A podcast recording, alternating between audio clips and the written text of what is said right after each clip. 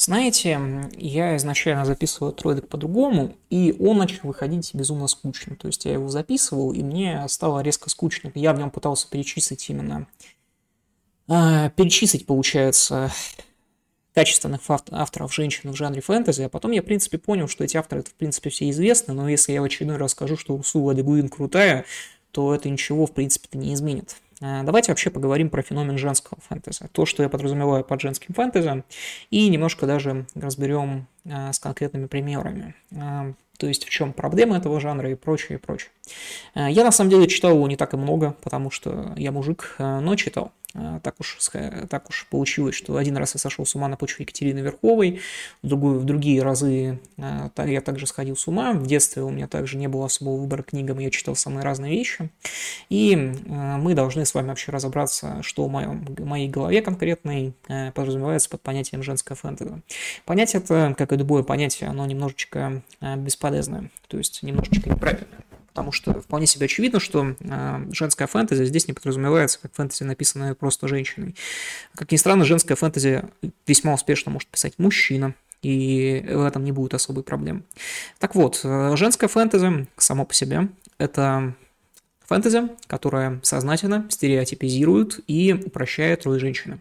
Это фэнтези, в котором главный герой женщина, которая мыслит стереотипами, э, которая мыслит именно о себе как о классической стереотипичной женщине, не воспринимая себя как героя, воспринимая себя именно как женщину в первой стадии. То есть, что я подразумеваю? Когда мы с вами говорим про классическое фэнтези, мы можем посмотреть, там, не знаю, какой-то «Властелин колец» и понять, что Арагорн воспринимает себя именно как Арагорн, он воспринимает себя как некоего грубо говоря, некую личность. Он не воспринимает себя просто-напросто через стереотипизацию женщин, стереотипнее женщин, а мужчин, конечно. То есть он не воспринимает себя как мужчина. Толкин не дает нам бесконечных вещей, как, при котором э, Арагорн рефлексирует по так называемой женской мужской субдебинушке.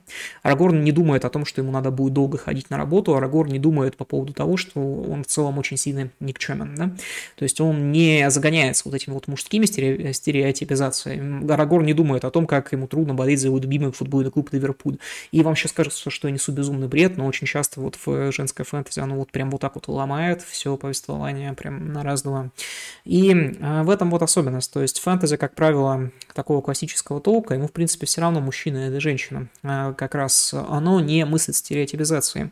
То есть, несмотря на то, что оно не отвергает того, что Арагорн, очевидно, мужчина, а, не знаю, его избранница, очевидно, женщина, они все-таки мыслят именно как герои, прежде всего, ими не движут стереотипы, ими не движут э, бесконечное, весьма странное восприятие традиционное и весьма честно говоря, даже не консервативная, а весьма дегенеративная э, относительно мужчин и женщин. Так вот, э, в чем тут особенность как раз женского фэнтези? Женское фэнтези – это классический стереотип. Э, стереотип, как это работает? То есть, не знаю, в другой мир попадает какая-нибудь женщина. Эта женщина, естественно, обладает всеми, грубо говоря, приколами, у нее есть суперсилы, очевидно, да, но, заметьте, она все равно остается стереотипной женщиной. У нее классические потребности. У нее есть потребность в мужчине обязательно. Женщины не могут быть в классическом классическом женском фэнтези без, без, естественно, мужчины, потому что, ну, куда женщина без мужчины, куда же, куда же так? Женщина всячески намекается, что, а, не знаю, а, всячески намекается на некие, а, грубо говоря, ее особенности, ее в быту, скажем так. Э, то есть, не знаю, это чуть не прямо звучит про особенности того, как женщина должна готовить на кухне.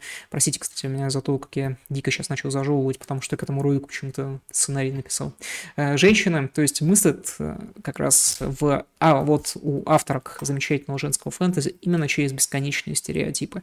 Они находят себе, пытаются мужиков, их самая главная цель – это свадьба, их самая главная цель – найти себе наиболее красивого мужчину, и это очень сильно мешает. Это очень сильно перекручивает женское фэнтези, так называемые, в очень странные вещи. И со временем э, мы можем весьма четко сказать, что женская фэнтези, если кратко, это, конечно же, литература для домохозяек. И в этом нету особых минусов, но в этом и нету особых плюсов, потому что, еще раз, если что-то кому-то нравится, то почему бы и не читать это, да? Но женское фэнтези, оно Э, не особенно взыскательно с самого начала. Именно поэтому э, сейчас мы живем в очень плохое время, потому что даже вполне себе скажем так, эта невзыскательность, она приводит к одному, как ни странно, к тому, что женская фэнтези в России набирает безумную популярность, это не шутка. А, то, кроме этого, женская фэнтези обладает еще некоторыми отличительными а, особенностями. Прежде всего, это чувство юмора, естественно.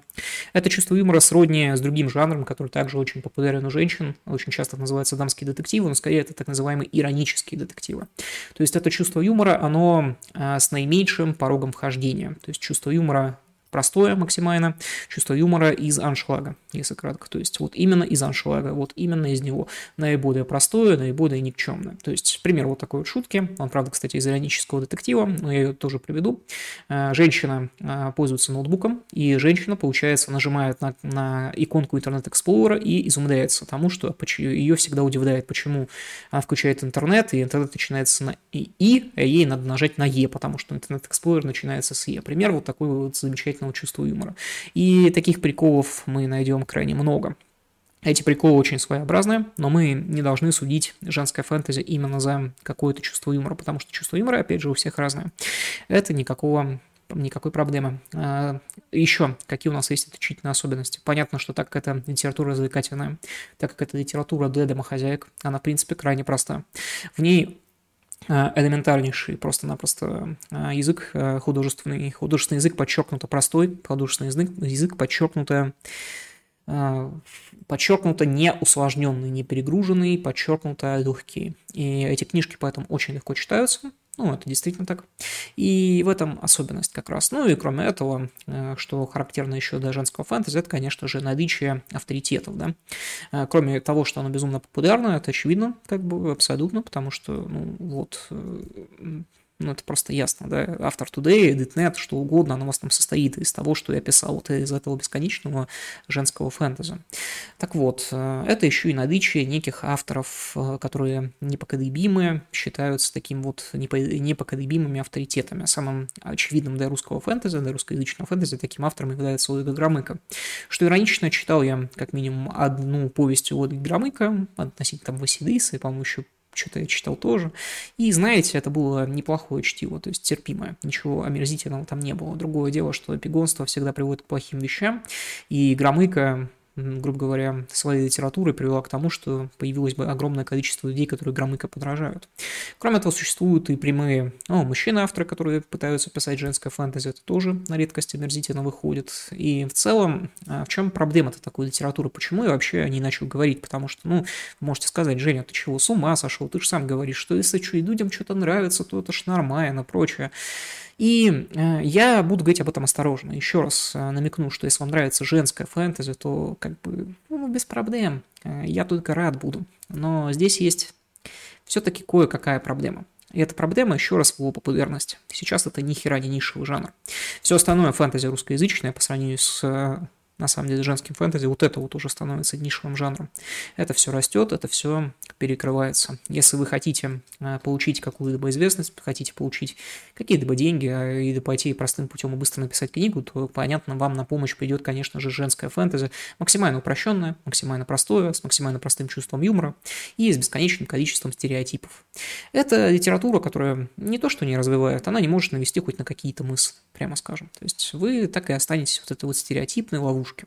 В ней плохие ценности, на мой взгляд. Эти ценности, они, а, безусловно, традиционные, но традиции как будто бы очень в простом понимании. Это вам не Рена Генон, как бы это все максимально просто. То есть э, это максимально самые простые домостроевские традиции. И если ты начнешь не вдумываться, к сожалению, женская фэнтези быстро покажется весьма странным и весьма ненужным. И в этом, как мне кажется, еще одна проблема этого жанра. То есть э, совокупность его, еще раз, то есть э, если бы оно существовало просто, то никакой бы проблемы в этом не было. Существование любого жанра – это ну, лишь отражение некоего общественного запроса, это вполне себе очевидно. Но женский фэнтези все немножко труднее, потому что, еще раз, это, э, возник... это стереотипизация. Стереотипизация, которая есть в самой литературе, и более того, эта стереотипизация идет на другие жанры под фэнтези. Э, я не помню, говорю ли это в этом ролике в предыдущем, но еще раз. Э, постоянно, когда я захожу, вот или, не дай бог, снимаю подкаст про женщину, про, про женщину, которая написала какую-либо книгу, приходит какой-нибудь Васян и начинает рассказывать просто вот без какого-либо контекста, вот без особого, знаете, вот никто, абсолютно никто, и какой-нибудь Васян такой, типа, я не верю, что женщина может написать хорошую книгу, женщины не могут писать хорошие книги. Так вот, вина в том, что вот этот стереотип по поводу женщин существует, он тупой невероятно, кстати, это понятно, это тупое гендерное разделение, никчемное абсолютно. Ну так вот, отчасти виновником за это лежит как раз литература, похожих жанров, похожая на женское фэнтези.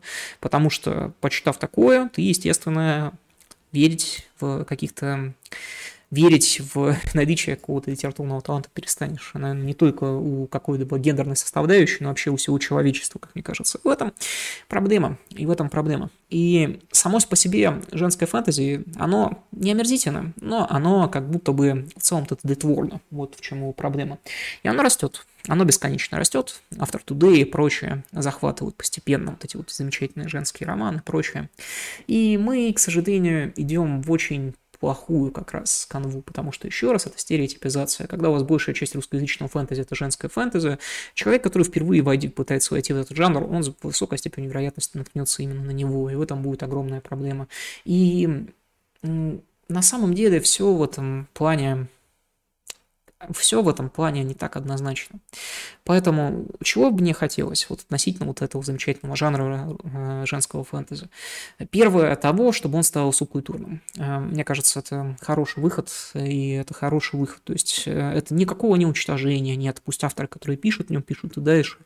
Но просто как будто бы чтобы оно как-то вот охладилось, что ли, чтобы со временем вот эти вот бесконечные стереотипизации, она ушла чуть в сторону. Второе, это чтобы у нас немножко действительно переосмыслить эти вот традиционные ценности и как-то начали бы хотя бы, не знаю, поинтереснее преподносить, чтобы, ну, хоть какое, какая-то деконструкция была того, что все бесконечно приходят и женятся, приходят и женятся. А, ну, простите, давным-давно написан роман «Принцесса невеста», давным-давно написаны другие романы, давным-давно появился Терри Пратчет. Господи, вот все уже давным-давно деконструировано относительно вот этого замечательного женского фэнтеза. И это омерзительно читать, как очередной раз кто-то женится. Как будто бы было бы лучше, если бы люди, которые действительно заинтересованы в этой женитьбе, получали хотя бы более крутой сюжет. Если вы фанат женского фэнтези, я рекомендую вам почитать, как ни странно, книгу Брэндона Сандерсона «Сокрушитель войн». Вам кажется, я сейчас сказал дикий бред, но как бы я не шучу. То есть эти истории, эти истории про женитьбу, эти истории про любовь, их можно рассказывать просто на более высоком уровне. Вот в чем проблема. Общий уровень литературы там низкий. И это омерзительно само по себе. Э, в нем нет глубины, то есть там никак, практически никогда нет каких-либо смыслов. То есть вы никогда об этом не задумываетесь. Это просто-напросто поглощение, бесконечное поглощение. И это такая ну, опухоль, которая растет и растет, потому что если вы зайдете на какие-нибудь паблики во ВКонтакте, прочего, вы бесконечно увидите, что там каждый день по 15 новых книг в худшем, ну, в лучшем как бы случае 15, в худшем гораздо больше. И это, на мой взгляд, немножечко неправильно. Э, я бы не хотел, чтобы это все происходило. Я прекрасно понимаю, что в сущности это процесс, который неизбежен еще раз, как бы спрос формирует предложение. Но, говоря в целом, э, если авторы, авторки, точнее, женского фэнтези хотя бы начнут более глубоко осмыслять реальность, э, если авторские женского фэнтези сходят не только на пару литературных семинаров, но сами почитают несколько книжек, сами научатся формировать, поймут, кто такая, не знаю, Лоис вот поймут, кто такая Росула Дегуин, мне кажется, что получится чуть, чуть, уже чуть-чуть получше. Мне, нравится, мне кажется, если они чуть более взвешенно осмыслят свою роль в э, обществе, поймут, что на самом деле женщина это не просто инкубатор, но человек, будет еще немножко лучше. И вот это вот лучше, лучше, лучше, лучше, и со временем жанр там, ну, жанр там может не то, чтобы прям совсем исправиться, но хотя бы немножко вырасти, не то, чтобы, э, ну, прийти к какому-то интересному показателю. То есть, э, наверное, самый главный посыл этого ролика, он в том, что женское фэнтези – это то, что происходит с субкультурой, когда она остается, становится слишком массовой, да, то есть субкультура начинает отравлять то, что происходит вокруг нее, ей самой фигово этой субкультуре, то есть много людей и дышних в нее залазят вроде меня, то есть э, потому что меня там быть не должно было бы каким-то маленьким явлением, то меня, то я вот это вот замечательный подкастик-то не записывал. И в этом проблема. И женское фэнтези, оно, к сожалению, отчасти показывает нам, что сам по себе жанр, он еще находится в процессе становления, в том числе, конечно, и у нас. И его процесс становления будет происходить еще крайне долго. И э, если вы какой посыл этого ролика. Если вы соберетесь писать фэнтези, неважно, там женское, не женское, я просто рекомендую, ребят, книжки почитайте. Ребят, ну вот самые базовые вещи, прям вот э, подумайте там прочее, придумайте сюжет, потому что очень часто графоманы просто не придумают сюжет, прокачайте язык и что-либо напишите, я же не против. Но в целом, в целом, смысл какой-то все равно должен быть, потому что если этого смысла нет, если у вас просто анекдоты из аншлага про Internet Explorer, то это все абсолютно безыдейно, абсолютно неправильно. И, конечно, в конечно, в какой-то вот близкой перспективе оно может даже принести какой-то бы успех, но в далекой перспективе это не принесет ровным счетом ничего. Так что вот так вот. Э, Наверное, вот такое мнение у меня относительно женского фэнтези. Не думаю, что прям какой-то слишком интересный ролик вышел. Если хотите интересные книги женских авторов, то я рекомендую почитать Урсулу Дегуин, я рекомендую почитать э, Камшу, я рекомендую почитать э, Буджелт обязательно. Про часть из этих авторов у меня есть отдельные подкасты. Ах ты долбанный телефон. Мне просто смс пишут. Женщины, естественно. НРС советую также. А, много других. Робин, Робин Хоп, Наталью Асаяну, других авторов. Это все, как мне кажется, авторы вполне себе неплохие. Я их действительно рекомендую. Для того, чтобы у нас не было вот этой вот узколобости относительно того, что женщины не умеют писать. Женщины умеют писать, и женщины всегда умеют писать. Проблема вообще не в этом. Проблема совершенно в другом. Проблема в том, что вот стереотипизация – это плохо абсолютно. И литература, вот, которая тоже существует, которая в жанре вот русский боевик, в котором, вот, не знаю, русский мужик идет всех направо и налево и расстреливает, встречает большое количество женщин, прочего-прочего, это не менее омерзительно, чем женская фэнтези, я хочу, чтобы мы уяснили. И в целом, единственное, что мне хочется, это побольше глубины, но, как говорится, мои ожидания, мои проблемы. С вами был э, сумасшедший человек с канала Лампологи, Думпинологи, Лапологи и прочее говно. Это все я. Так что спасибо за внимание и пока-пока.